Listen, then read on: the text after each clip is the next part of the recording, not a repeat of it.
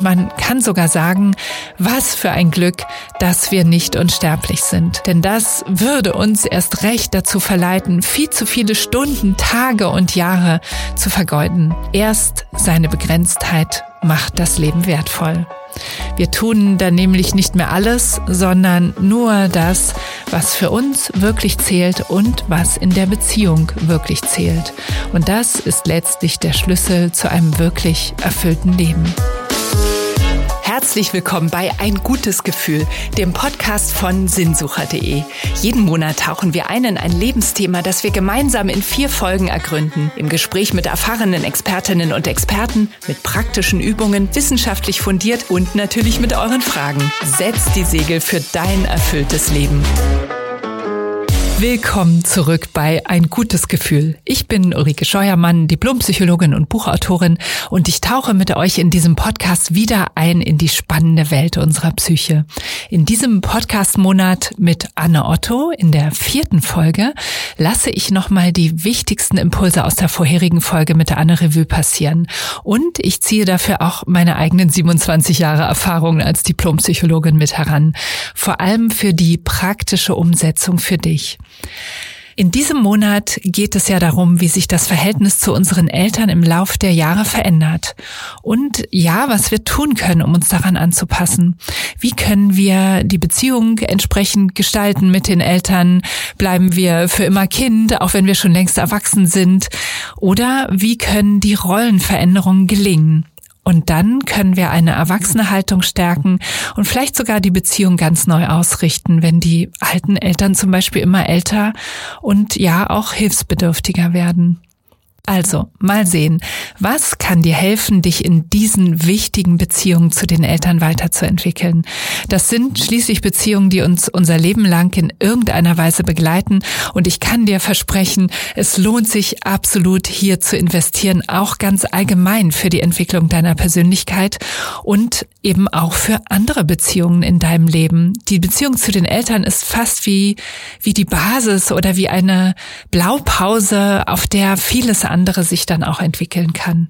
Wenn ich unser Gespräch in der letzten Woche mit den Fragen unserer Hörerinnen und Hörer jetzt nochmal Revue passieren lasse, dann merke ich, dass ich immer noch sehr berührt bin davon, wie intensiv und ernsthaft diejenigen sich mit den Eltern, ja, oder auch mit einem Elternteil auseinandersetzen und ja auch wirklich ringen um Verständnis, um Klarheit, um gesehen werden und auch um Verstehen der Eltern.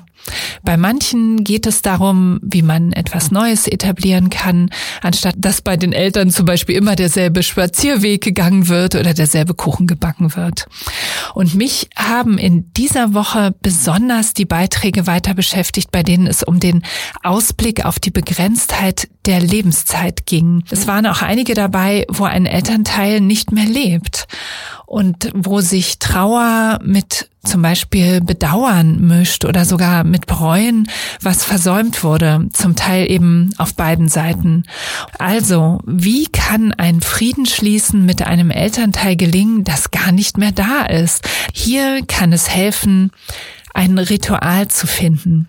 Denn grundsätzlich brauchen wir nie die echte andere Person, um innerlich etwas abzuschließen und loszulassen. Und hier kann man sich die therapeutische Wirkung von Schreiben zunutze machen, wie so oft.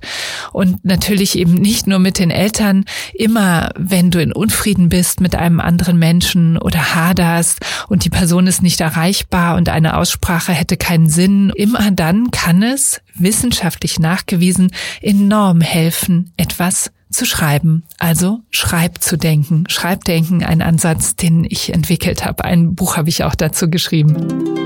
Also in diesem Fall könntest du einen Brief an die Person schreiben und dadurch innerlich in Dialog mit ihr treten. Eben nicht äußerlich, geht ja nicht mehr, sondern innerlich. Dann kann man noch mit einem Ritual sozusagen verstärken. Zum Beispiel einen Brief, den man geschrieben hat, vergraben, am Grab ablegen, verbrennen oder einfach in Anführungszeichen abschicken, indem man den Brief entsorgt, was auch immer für dich stimmig ist.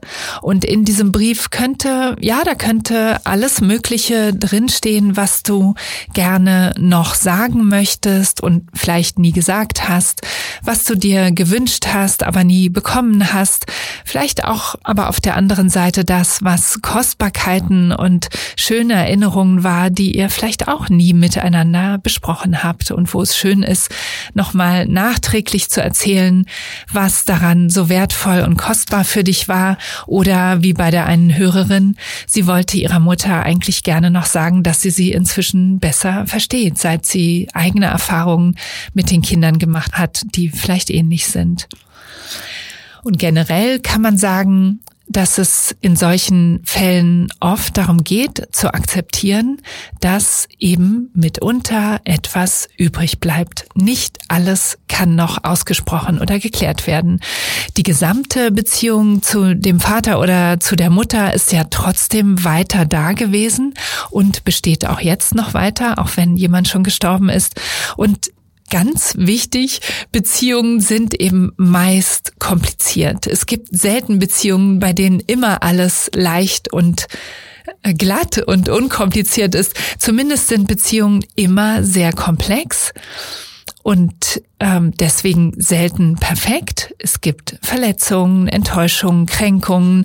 Es gibt Dinge, die unterlassen wurden und bereuen ist dann auch okay, aber es sollte nicht auf Dauer ein Bereuen da sein, weil es ja nicht mehr änderbar ist, sondern es geht dann eher auch darum, wie du daraus lernen kannst und vielleicht in neuen weiteren Beziehungen oder in anderen Fällen auch etwas anders machen kannst dann vielleicht nicht mehr mit den Eltern, aber mit anderen Menschen. Und damit sind wir auch bei dem Punkt, auf den ich jetzt hinaus will.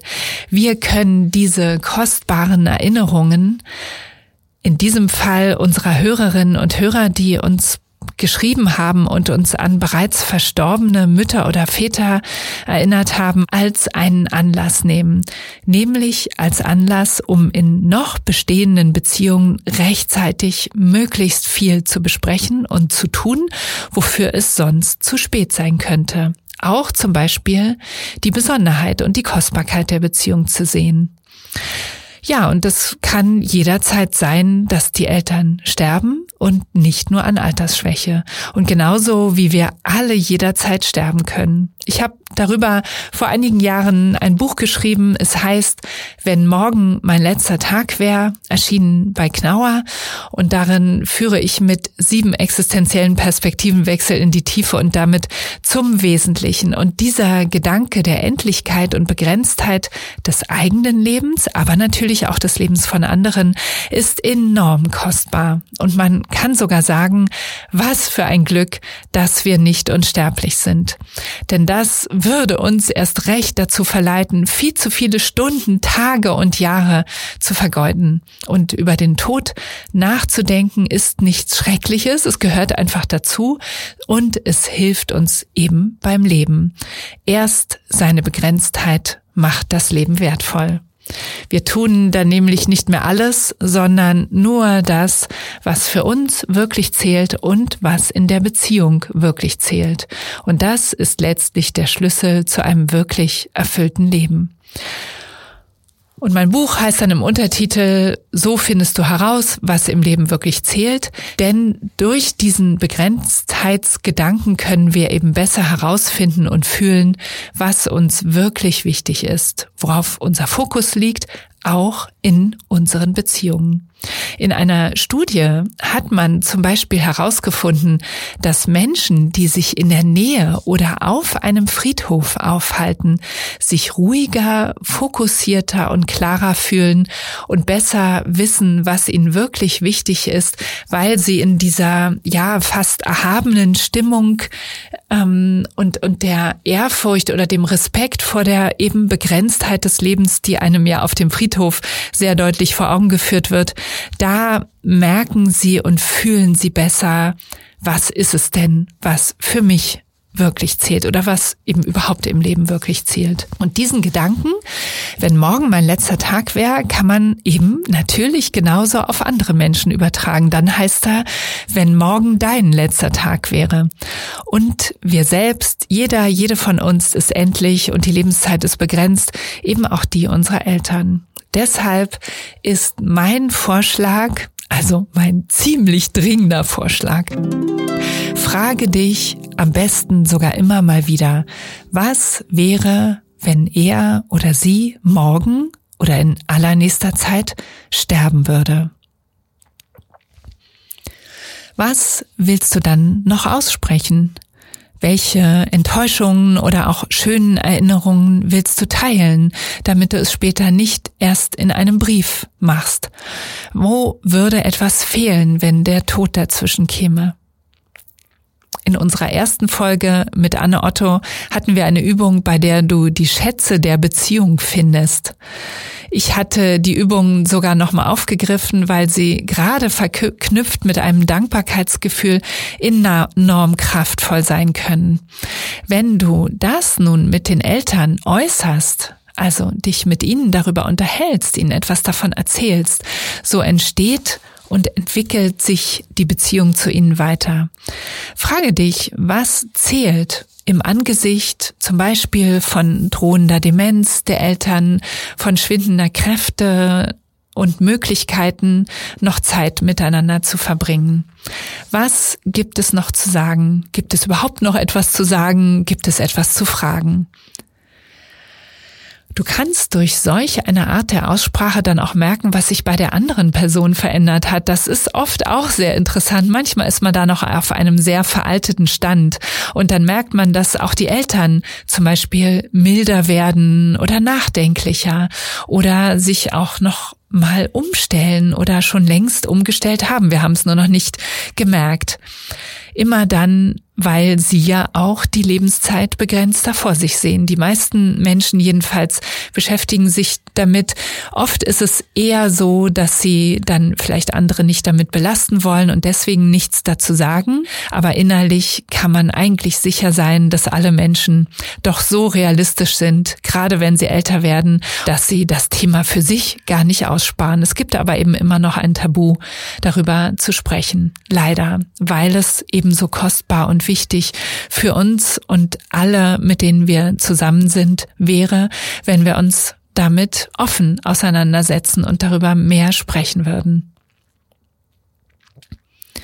Du kannst auch eine andere Übung machen, nämlich einen zeitlichen Perspektivenwechsel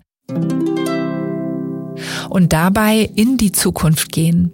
Das ist etwas völlig anderes, als wenn du vorausdenkst. Das machen wir eigentlich oft oder ständig. Wir denken, oh, was passiert da in nächster Zukunft und haben dann entweder Angst oder machen Pläne oder haben Wünsche. Mit einer Gedankenreise in die Zukunft nimmst du einen ganz anderen Standpunkt ein. Du schaust dich nämlich in der Zukunft um, in der du ja dann bist, vielleicht in einem Jahr oder in drei Jahren oder in fünf Jahren oder sogar noch weiter. Wenn du gerne visualisierst, kannst du auch im Geiste oder auf Papier einen Zeitstrahl malen, von links nach rechts und dann eine Zeitlinie von deinen Eltern bis heute, eine Zeitlinie für dich bis heute und der Zeitstrahl deiner Eltern geht dann weiter über das Heute hinaus, wenn sie noch leben, und hört dann aber irgendwann in der Zukunft aus. Punkt. Und dann auch du führst deinen Zeitstrahl weiter in die weitere Zukunft und irgendwann setzt du auch hier einen Punkt. Und achte mal genau, wenn du jetzt auf diesem Zeitstrahl einige Zeit in die Zukunft gehst, so wie es für dich angenehm und stimmig ist, vielleicht ein halbes Jahr voraus, ein Jahr voraus, drei, fünf oder auch 20 Jahre voraus. Achte mal genau auf deine Gefühle dabei. Wie trauerst du zum Beispiel um deine Eltern, die dann schon gestorben sind? Was fehlt dir im Zusammensein mit ihnen? Was fehlt dir vielleicht auch nicht? Wo kannst du dich gerade dadurch, dass sie nicht mehr da sind, befreiter entfalten? Was bedauerst du eventuell? Was hättest du gern noch getan oder gesagt? Und du kannst dort gerade zum Beispiel sehr deutlich merken, ob und was du bereuen würdest. Und da das ja erstmal nur fiktiv ist, gehst du irgendwann in der Vorstellung wieder zurück und kannst etwas tun oder nachholen, was du in dieser Übung, als du in der Zukunft warst, erkannt hast, was wichtig zu tun, zu fühlen oder zu besprechen ist. Und du wirst merken, diese Übung wird dir enorm helfen, sehr erwachsen, die volle Verantwortung für das zu übernehmen, was du noch tun oder nicht tun willst mit deinen Eltern. Anders, als wenn du nur am jetzigen Zeitpunkt bist. Und damit kommen wir wieder bei dem Grundgedanken an, den ich in diesem Monat mit Anne Otto zur erwachsenen Eltern-Kind-Beziehung so wichtig finde. Die innere und äußere Gestaltung dieser Beziehungen zu den Eltern, damit du als gesamte Person reifst und wächst. Nicht nur im Kontakt mit den Eltern, sondern du als Person. Es geht darum, erwachsen zu werden. Und meist haben wir eben immer noch irgendwelche Bereiche in uns, wo wir doch kindlich sind und in ein kindliches Verhalten oder Fühlen zurückfallen. Und damit kommen wir auch für heute zum Schluss dieser letzten Podcast-Folge von Ein gutes Gefühl zu dem Thema mit Anne Otto, wie wir im Kontakt mit unseren Eltern erwachsen werden. Danke, dass du mit dabei warst. Für mehr von Anne Otto über das Thema schau gerne bei ihren Online-Kursen auf sinnsucher.de. Den Link findest du in den Show Notes. Und nächste Woche steigen wir dann in unseren neuen Themenmonat ein. Ich spreche mit der bekannten Diplompsychologin und Psychotherapeutin Dr. Bärbel Wadetzky darüber, wie wir mit Kränkungen anders umgehen können, sodass sie uns nicht mehr so umwerfen und dass sie auch nicht mehr so Schmerzen oder Zurückzug, Rachegedanken oder Schlimmerem führen. Wir werden darüber sprechen, wie nach Kränkungen sogar ein produktiver Umgang damit stattfinden kann. So produktiv, dass ich mitunter die Beziehung verbessern und sogar auch klären kann. Und ich hoffe natürlich, ihr seid dann wieder mit dabei. Am besten abonniert ihr dafür den Podcast direkt, um keine Folge zu verpassen. Ich freue mich jedenfalls auf euch. Und wie immer freuen wir uns natürlich auch über euer Feedback oder Wünsche für weitere Themen und Expertinnen und Experten hier im Podcast. Schreibt uns dazu einfach eine Mail an kontakt.sinnsucher.de oder bei Instagram oder Facebook.